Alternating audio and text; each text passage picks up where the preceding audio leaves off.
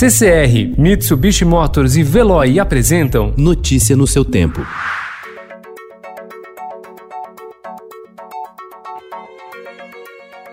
Olá, seja bem-vindo. Hoje é sexta-feira, 19 de junho de 2020. Eu sou Gustavo Toledo, ao meu lado, Alessandra Romano. E estes são os principais destaques do jornal Estado de São Paulo.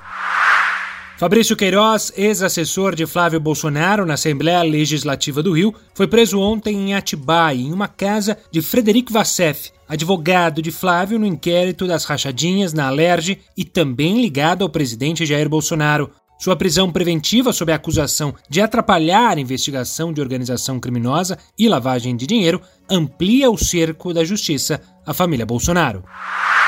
No STF, o inquérito das fake news avança sobre ações do chamado Gabinete do Ódio, comandado pelo vereador Carlos Bolsonaro. O próprio presidente é alvo de uma investigação sobre suspeitas de tentativa de interferência na Polícia Federal.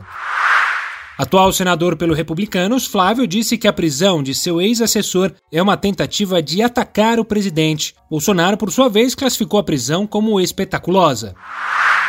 Por trégua com o STF, presidente demite Abraham Weintraub do Ministério da Educação. Hospitais do interior de São Paulo já estão lotados.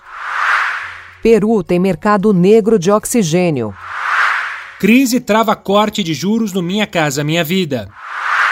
Mais de 67% das famílias estão endividadas.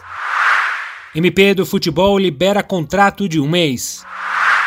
Manual da Vida sobre o Tempo. Em segunda temporada, Coisa Mais Linda trata da emancipação feminina. Notícia no seu tempo. Oferecimento CCR e Mitsubishi Motors. Apoio Veloy. Fique em casa. Passe sem filas com o Veloy depois.